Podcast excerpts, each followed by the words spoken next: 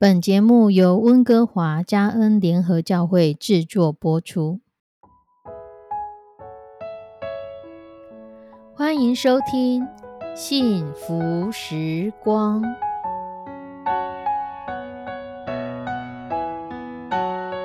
亲爱的弟兄姐妹平安，我是 Judy，很开心今天您收听这个节目。愿我们生命中的每一天都浸泡在上帝的恩典大能中，明白神要在我们生命当中的旨意，从神支取我们身心灵所需的一切养分。人生的道路上有神一路的相伴，这是一件何等幸福的事情呢？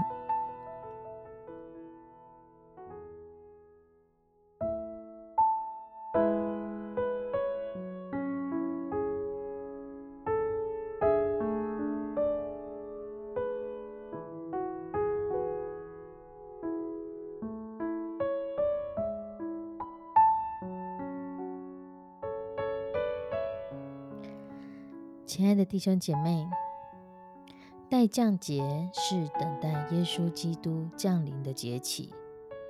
在待降节的第一周，主题是盼望，也就是在提醒我们，耶稣带给我们的是一种盼望。透过耶稣的降生，再一次反省我们的信仰，让这个信仰是真实的活在你我的生命当中。但是，你的盼望所带出来的期待是什么呢？如果你跟青少年或是未婚的男女孩谈心中理想的对象，你可能会听到的答案是怀抱着希望，说：“我希望我的男朋友他的身高有一八零，他不太瘦也不太胖。我希望他的学养丰富有内涵。我希望他很会赚钱。”而且把钱都交给我保管。我希望他有责任感，疼老婆，是个顾家的好男人。我希望他常常带我出国旅游。但如果你在跟一些已经结过婚的太太谈起结婚对象，他可能回答会完全不同。他会告诉你：“我先生每天早出晚归，他不在家里吃饭，孩子也不管。”他老是跟朋友鬼混，每次都冷落我。他的衣服袜子都不收好，满地乱丢。他回家只会看电视，懒得跟猪一样。这是谁的错误吗？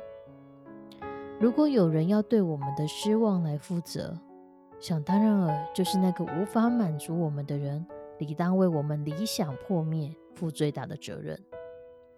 但对方真的需要为你的理想幻灭来负责吗？当我们将期望放在人的身上，我们会失望。那放在神的身上呢？在代降节，我们都知道，我们所期待的，我们所等待的，就是主耶稣基督。主耶稣他为爱降生，他道成了肉身，为我们完成了救恩的路。让我们可以行走在这当中，这是理性上的认知。但你心中真实的期待是什么？会不会因着我们对耶稣有着错误的期待，就有了错误的想法，而做出错误的决定，带出错误的行动和结果呢？马太福音十一章第二节到第六节经文这么说：约翰在监里听见基督所做的事，就打发两个门徒去。问他说：“那将要来的是你吗？还是我们等候别人呢？”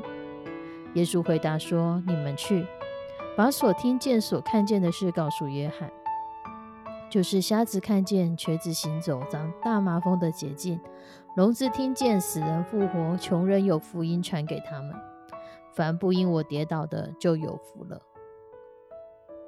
第六节，耶稣留下一个余韵：“凡不因我跌倒的，就有福了。”耶稣知道施洗约翰对弥赛亚的期待是什么。如果施洗约翰或是其他曾经相信耶稣的人，因着耶稣跌倒，是因为耶稣不是弥赛亚吗？或是因为人们起先的错误期待？他们跌倒的原因是因为自己所期待的落空了。如果你期待乌鸦会有一个美妙的声音，那这是一个错误的期待。因为你不管再怎么样期待，永远也不可能发生。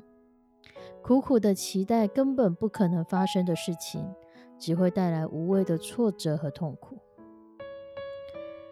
人生在世，我们有着很多重的身份，我们是别人的孩子，是别人的伴侣，是别人的兄弟姐妹，是孩子的父母亲，是别人的同事长官。在我们的诸多身份当中，不同的人就对我们有着不同的期待，而我们不可能、不可能满足所有人的所有期待。我们虽然活在世人的眼中，我是我是同一个人，但随着看的人他的角度不同，他自身的喜好不同，他当下所处的环境或是他的生命经历。他们所反映出我们这一个人的形象和评价也就会不同。一个杀人放火的通缉犯，可能是父母眼中的贴心孩子，太太眼中的好丈夫，孩子眼中的大玩偶。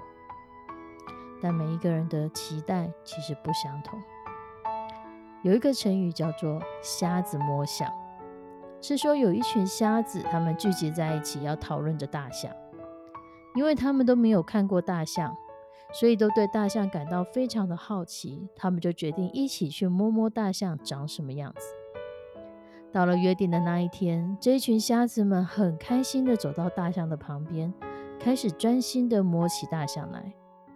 等到所有人都摸过大象以后，这一群瞎子便开始讨论起大象的模样。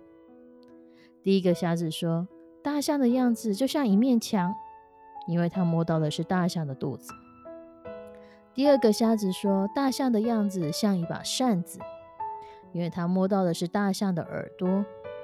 第三个瞎子说：“大象的样子就像一条绳子。”他摸到的是大象的尾巴。第四个瞎子说：“大象的样子像一根柱子。”因为他摸到大象的腿。第五个瞎子说：“大象的样子像一条蛇。”因为他摸到的是大象的鼻子，于是这几个瞎子竟然为着每个人的答案不同而争吵了起来。每个瞎子都坚持自己的答案才是对的，都不愿意让步。如同瞎子摸象的这个故事，大象还是大象，却因着人所接触的不同面相，而认为大象像一根水管、一堵墙或一根柱子。我们也还是我们，我们无法在所有人的眼中反映出他们想要的样子。我们只能真实的活在生命的这个当下，尽力的活出我们该活的样貌。即便有时软弱，有时粗糙，有时不尽完美，但是我们如果从这些的软弱、粗糙、不完美中重新站立起来，汲取该改进的功课，这其实也就是我们的成长。耶稣明白施洗约翰心里所想的，因此他说：“凡不因我跌倒的，就有福了。”因为耶稣知道施洗约翰并不满意耶稣的作为，有可能我们对耶稣也不满意，因为我们的亲朋好友生病了，我们期待耶稣医治他们，我们努力的祷告，但他们却没有得到医治。我们软弱无力的时候，却没有我们想象的神奇力量来到。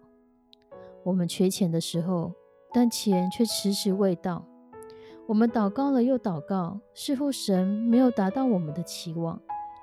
当这些事一再的发生，我们就跌倒了，我们就觉得神让我们失望了。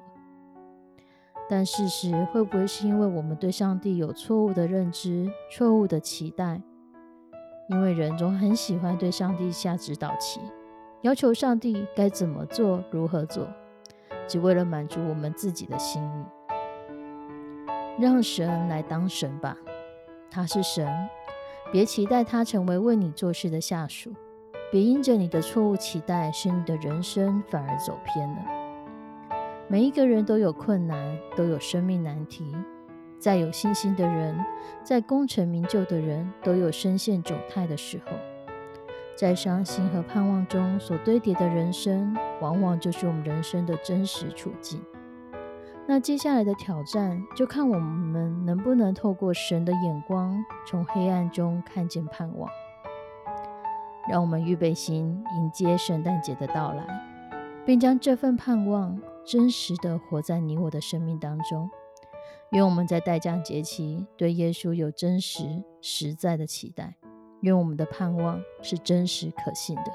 我们一起祷告：慈悲我们的上帝，在待降节期，你保守我们，让我们因着你真实可信的，让我们真实的盼望着你。期待着你来改变我们的生命，期待让你再一次的降临在我们的生命当中，翻转我们的生命，也帮助我们对你是真实可信的期待，让你成为神，让神做神，坐在我们的生命当中。